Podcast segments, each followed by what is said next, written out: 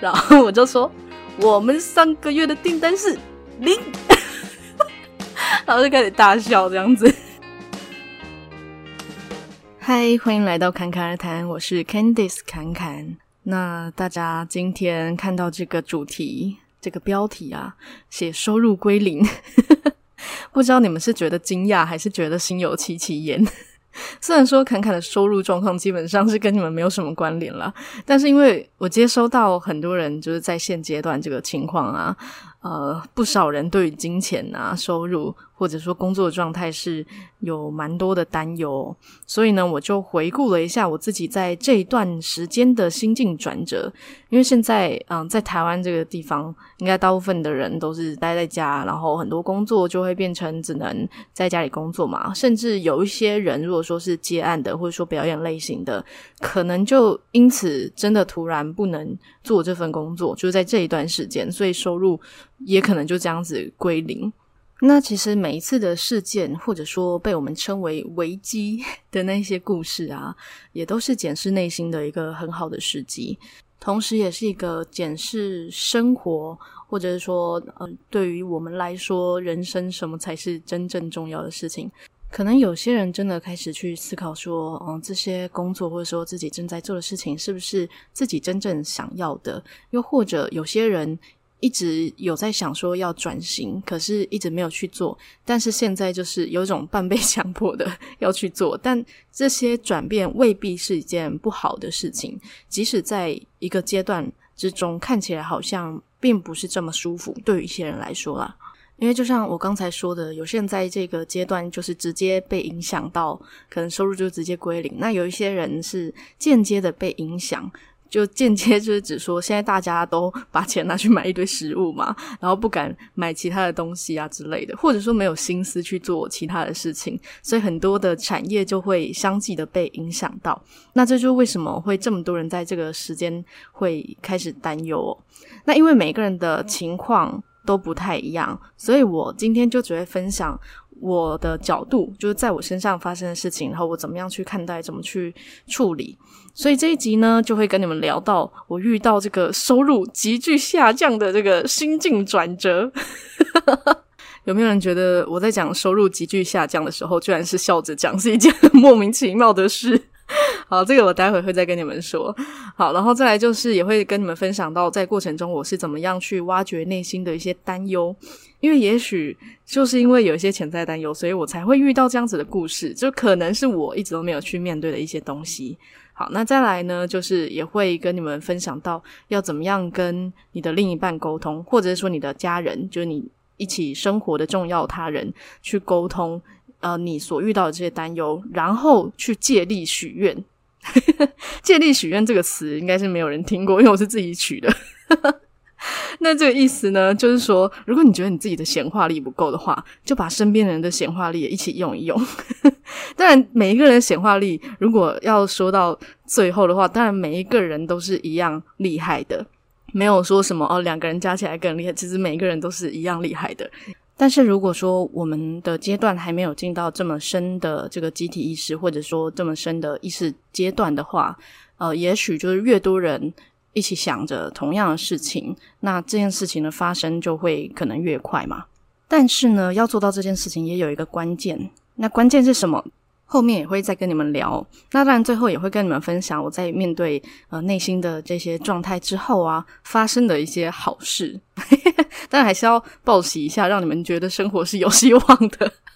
生活是真的是处处充满希望嘛。好，那首先就来先分享我自己的这个。收入急剧下降的这个小故事啊，那这个事情呢是这样子，就是呃，我跟我的男朋友，我之前都有讲过，我们是有在接一些呃运动服饰啊、团体服的案子嘛。那再来就是自己我另外一个身份就是催眠师啊，然后也是接案，但催眠的这个部分我一定是面对面，但是呢。在现阶段就没有办法面对面嘛。那如果说要突然搬到线上做这件事情的话，我必须要做一些调整，跟做一些实验或者尝试。就是我不希望说我突然就搬到线上，然后可是对对方并没有这么完整的、没有那么好的一个体验这样子，所以会需要一个转变的时间。所以在一开始疫情变比较严重的时候啊，就那些呃面对面的案件，有一些会主动跟我提说，呃，他想要延期或是取消。那有一些是呃，我看情况觉得，嗯，还是也是先延期，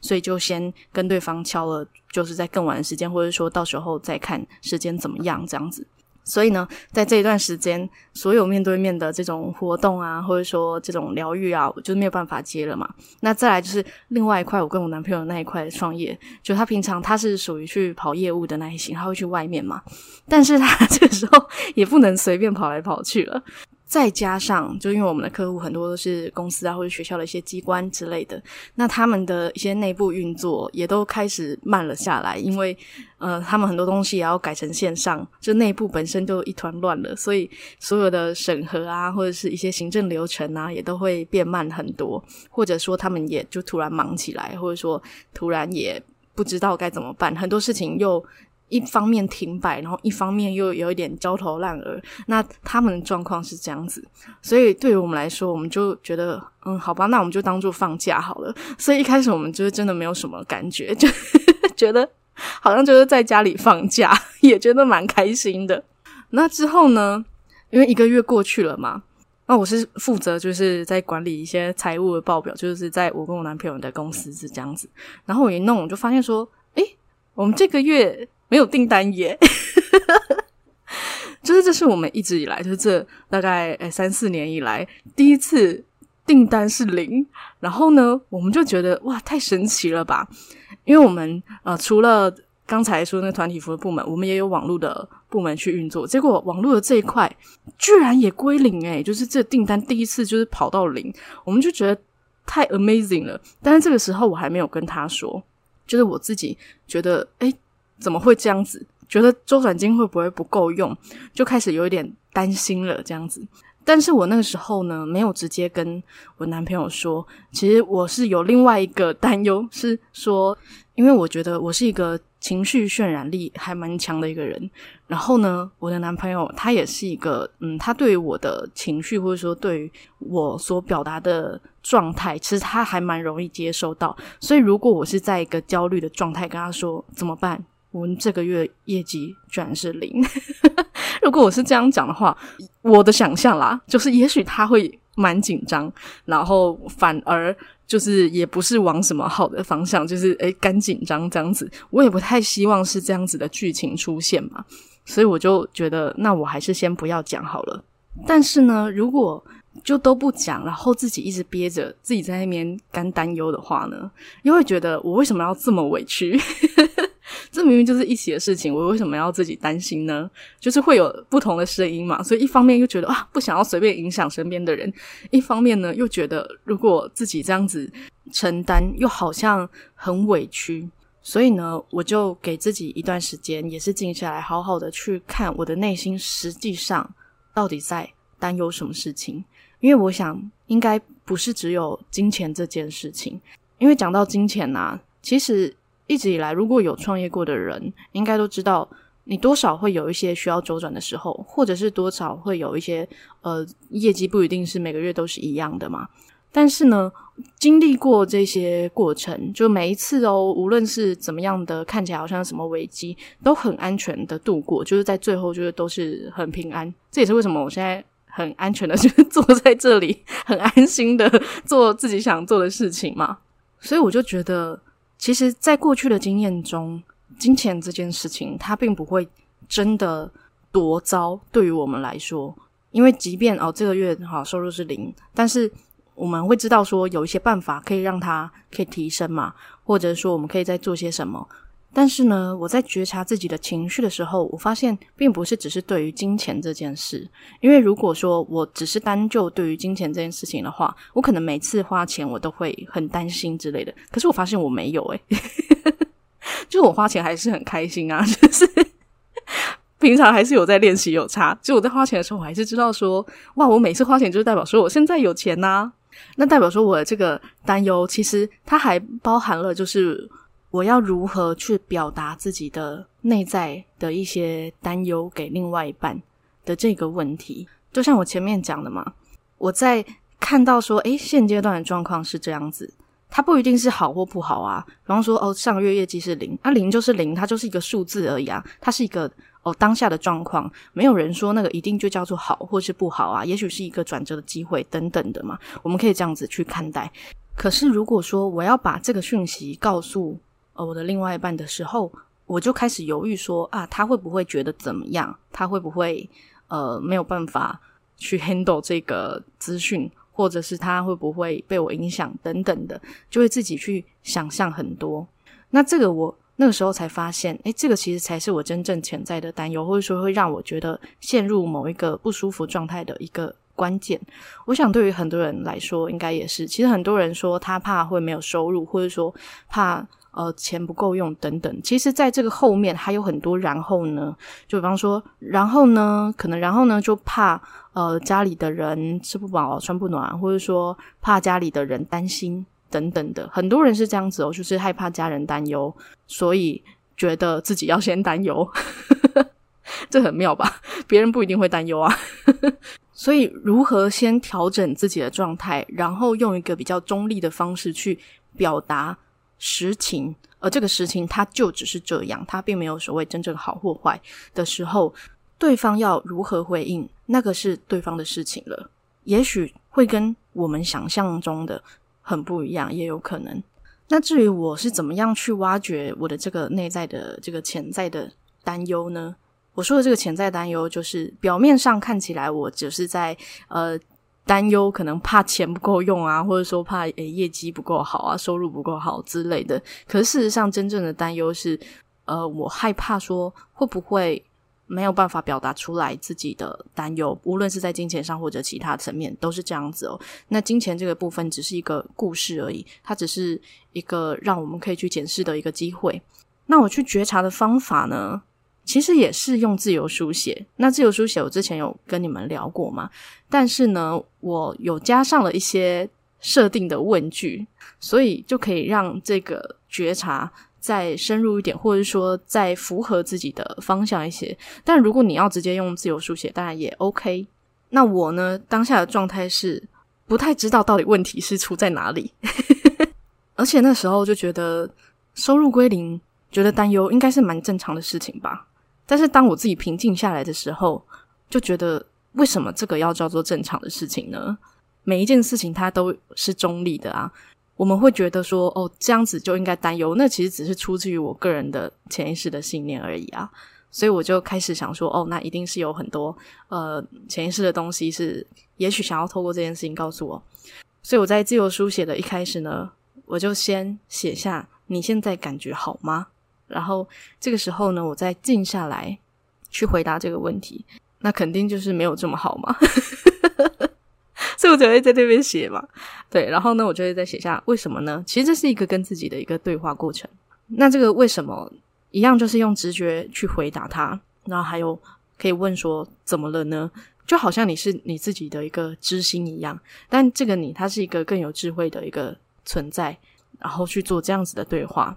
然后提醒自己在这个过程中放轻松，很安全，并且你可以写下来一句很重要的话，就是。你会被理解，你会被疗愈。现在你觉得如何？其实这一句话我觉得还蛮重要，因为很多人即便面对自己啊，都会觉得好像没有办法面对。那这个没有办法面对，是指说不知道会看到什么，就是不知道自己内心会不会有什么可怕的东西。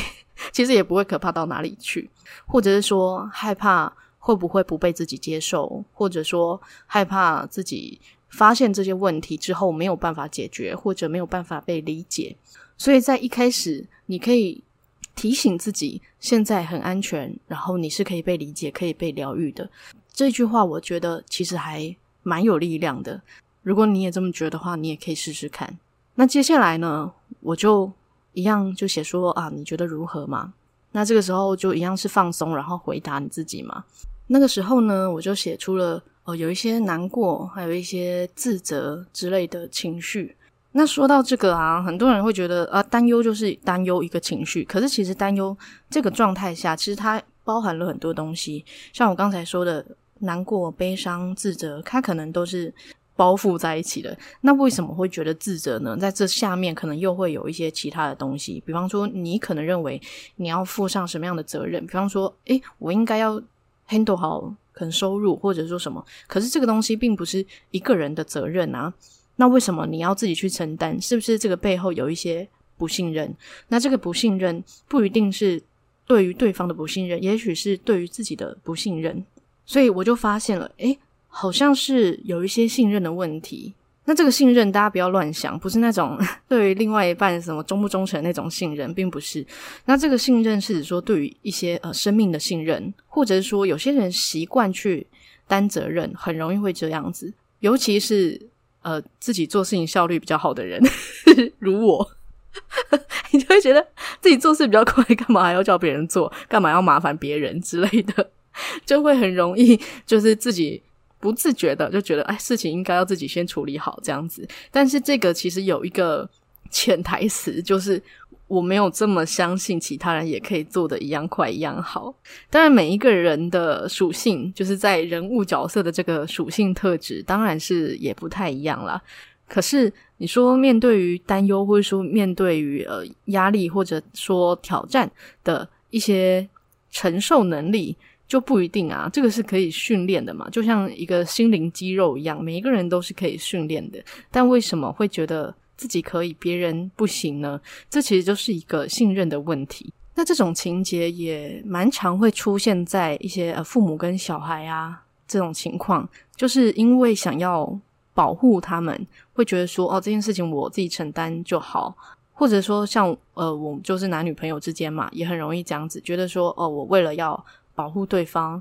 会有这样子的情况，可是事实上，每一个人都有他成长的一个机会，而每一个人唯一要负的责任就是自己的人生而已。那到这边，我自己当然也是会有一些疑惑啊。就像我前面讲的，虽然我知道每个人就是为自己负责就好，但是呢，如果说我的情绪影响到别人的话，怎么办呢？那这个时候呢，我就一样把这个问题写下来。然后一样去感受平静的状态，再回答这个问题。其实每一个人真的内在都有一个最大、最充满爱、最充满智慧的一个神性是在的，只是说我们平常有没有去留意，有没有静下来去感受这样子。那我写下这个问句之后呢，接下来我就有写出一些答案，而这个答案呢，就是关乎于说。如果现在你已经知道你在担忧什么，而这件事情其实没有什么好担忧，那你就可以把这个担忧放下来，然后试着去表达，中性的去表达是什么就是什么。比方说，像我刚才说，哦，我要告诉他的只是收入那个月订单是零，那我只是要告诉他这件事情，我没有必要悲伤的告诉他，我没有必要呃焦躁的告诉他。那如果说我可以是一个平静的状态去跟他说。接下来我就是去相信他能够去接受这个讯息，然后接受他能够有一个让他去面对的一个机会，就这样子就好了。于是呢，我就突然松了一口气，就是这么简单而已。就是发现，诶，哦，原来就是回到中性的状态，把这个事件不去多做解释就好了。那如果说我可以用这个中性的、不加注解释的状态。去跟他说这个实情，那我就不会影响到他了嘛。甚至我可以用一个喜悦的方式，所以最后我跟他说的方式其实还蛮搞笑的，就是我隔天呢、啊，我就跟他说我要跟你说一个消息，讲的好像要讲一个什么好消息，然后我就说我们上个月的订单是零，然后就开始大笑这样子。然 后就有点傻眼，然后说林妮也讲得那么开心，但是他也就不会觉得担忧或者什么，但是他心里会不会有什么一点点的压力？也许是会有，可是那个就不会是我给他的，那个是他自己的，那个是他自己觉得哦，也许他要呃多努力做些什么，或者是不做些什么之类的，那是他的选择，那个就与我无关，所以这个时候我不必去替他承担什么，那这个时候。这些担忧就会瞬间消失，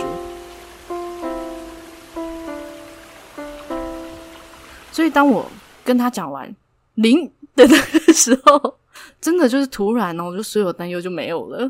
也就是说，很多时候其实你说对于金钱或者说对于收入的这些担忧，它其实背后潜藏了可能很多的关于说呃害怕别人怎么样去看待自己，或者是说呃在担心自己有没有价值，或者说呃担忧，就像我刚才讲的哦，可能跟另一半的沟通或者是一些信任的一些问题。也许真正的情况是这些，而收入跟金钱的状况只是一个表面上的故事。所以，如果说你现在有这个需要的话，也许你也可以试试看我的方法，又或者是你也可以稍微调整成更适合你的一些角度。那我前面有跟你们提到说，就是借力许愿这件事情嘛。那我决定说出来，还有一个重点就是，确实一个人许愿跟两个人许愿或者一群人许愿，但那个效力可能会不太一样嘛。三人成虎也是可以用在这里的。所以那时候我其实有想到说，因为我男朋友啊，他其实也是一个蛮会显化的一个人，而且他的属性跟我不太一样。像我是可能会同时想很多事情，然后再可能挑一个专注这样子，但他就是一件一件来，就是他就是呃当下他想要什么，他就只想要什么。比方说他现在想要卫生纸，他就只想卫生纸。就是这样子，所以他的显化力就其实我知道还不错，所以我那个时候啊觉得说，哎，我应该要让他知道这个事情。还有一个原因就是，如果我希望说，哦，我们的收入可以变得更加平稳，或者是说，哦，也许可以提升，或者说，也许有一个好的转折，或者说一些好的机会的话，这是我们可以去。默默的祈祷嘛，可是如果说我告诉他的话，那就有人可以跟我一起祈祷了。也许他就可以用他的显化力一起显化这件事情啊，或者说他也可以去做一个小小的行动，然后让这个结果是往一个呃大家都想要的方向嘛。所以如果啊要借力许愿的话呢，其实第一个当然就是你要先知道自己的状态嘛，这是第一个。那再来第二个呢，就是要有足够的信任，这个是最关键的。这个信任啊，就是包括说，你除了信任你自己，也是要信任对方的显化能力。因为就像我前面讲，如果你觉得都要自己承担，其实某方面也是觉得不那么信任别人的显化能力，会觉得说，哦，我会不会告诉他事情变得更糟之类的？可是其实也许不会啊。那当然也是关乎于说，我们怎么样去跟对方讲这件事情。那当我是用一个。呃，比较中性，甚至偏开心的状态去跟他讲的时候，他可能也会觉得说，嗯，这件事情就是，反正他就是这样子了，那我就是接下来可以怎么做就怎么做啊。所以呢，所谓的借力许愿，其实就是当两个人有达到了一个共识之后，它就会形成的一个作用力。其实显化它就是一个作用力，没有错。就是如果说我们两个人都共同想着同样的一个。景象就是我们共同想要的景象的话，很自然的就会往那个方向去走嘛。所以啊，说出自己内心真正的渴望跟想法，真的是蛮重要的一件事情。因为确实我也看到很多人，呃，尤其就是伴侣之间哦，就是同床异梦，或者是说，嗯、呃，有一个一方觉得呃，说出来对方不一定能够理解，或者是说。自己只表达一半，剩下来的一半呢，就是希望对方用猜的，或者说希望对方有心电感应这样子。但有些人如果说是有足够的默契，当然也可以这样子啦。但是如果说还没有到那个程度的话，我觉得真正的说出自己的任何的感受、想法，还有一些需求，或者是想要的共同渴望，其实是还蛮重要。这时候我们就可以借彼此的力量，共同去显化出你们想要的一个很好的情景，哈。那最后啊，当然也是要再跟你们分享，就是当我这个心境转折，并且呢，运用了借力许愿之后呢，发生了什么好事吗？就这件事情真的是了不得啊！而且啊啊，顺便提到了，就是嗯，大家知道太阳轮是跟财富或者说跟丰盛是有关系的嘛？然后太阳轮。对应身体状况也跟肠胃是有关系的，刚好那一段时间，哇，肠胃还真的是没有这么好诶 所以啊，我就特别就是注意了一下饮食，然后再就是多晒太阳。其实有没有晒太阳，真的也是有差，因为最近如果大部分人都在家的话，可能很少晒到太阳。再加上前阵子呃午后雷阵雨很多，所以天都阴阴的，就晒不到太阳，就多少还是会受到影响啦。但是呢，好家在就是最近就是太阳又出来了，所以我就趁太阳出来的时候，就多多去顶楼啊，去多晒太阳。没有顶楼的就去阳台多晒太阳，然后就是对着太阳好好的呼吸，真的是也会对于太阳轮的提升是很有帮助的。那太阳轮它又呼应了这个金钱的一些能量状态嘛，而且其实太阳轮它又跟合作有关，合作其实也是一个呃金钱流动的一个很重要的一个途径。那关于这个，我就顺便 推荐一本书，叫做《金钱的灵魂》。那大家有兴趣的话，可以去看一下齁。那至于为什么会提到太阳轮呢？就是在我刚才说的那些故事的过程之后呢，真的就是一切是来得太快，就突然哦，就有订单，就是之前可能已经谈好的啦，只是钱还没入账，然后他就突然就就说他就是要入账了，然后就突然就钱就来了，然后再来呢，就是。侃侃而谈的节目，就有人主动要协助一些合作的部分，所以在这部分就也可以有一些哦，就是我做我喜欢的事情，但是也可以有一些收入，这样子就对我来说，其实也是一个很好的方向嘛。而且很神奇的是，这件事情都是发生在我晒完太阳之后，就晒完太阳回来，诶，入账了，诶，有好事发生了，超级神奇。所以啊，这也让我想到之前我有推荐过的一本书，就是负从负债两千万到心想事成的每一天那本书，里面就有讲到说，其中一个口头禅，就我们之前很多人会说什么哦，天有不测风云，但是我们应该要改成天有不测阳光，就是任何的好事它随时都会发生。所以呢，既然我们都已经不知道下一秒会发生什么事情，那就没有必要把这一秒也浪费在担忧上面了嘛。我们就是让这一秒也都过得。很平静，或者很喜悦、很开心，就是任何你觉得舒服、喜欢的这个状态。那当我们在这一秒，我们是这个状态，我们也是在跟我们的内在，或者说呃，跟一切万有，或者说跟宇宙说，我们就是这样子的人。那当然就会有对应的生命礼物来到我们的生活之中嘛。那我们要做的其实就是去发现它，去觉察它，去体验它，就是这样子而已。那当然，有时候如果你愿意。我们也可以是一个送礼物的人，所以在这样子的阶段，如果说你的状况是你觉得 OK 的、不错的，你也可以去呃金援，或者是说去协助一些你觉得你想要支持他的人，或者说你想要帮助他的一些团体等等的。其实这个也都是一个很好的善的良性循环的一个流动哦。好喽，那这一集就到这边。如果喜欢侃侃而谈的节目，记得帮我按下订阅或追踪。那也欢迎到 Apple Podcast 给我五星的评论，让更多人可以收听到这个节目。那我也会回应你的评论哦。那如果你是用安卓系统的手机的话呢，你也可以在 Mixer Box 的 App 里面给我评论，里面的评论我也会看得到哦。另外，我也会在 Instagram 发布节目的更新讯息，还有一些其他的小分享。也欢迎到我的 Instagram 去追踪，我的 Instagram 账号是 ccrt 点七七七。最后，祝你有一个幸运又美好的一天。谢谢你的收听，我们下期再见。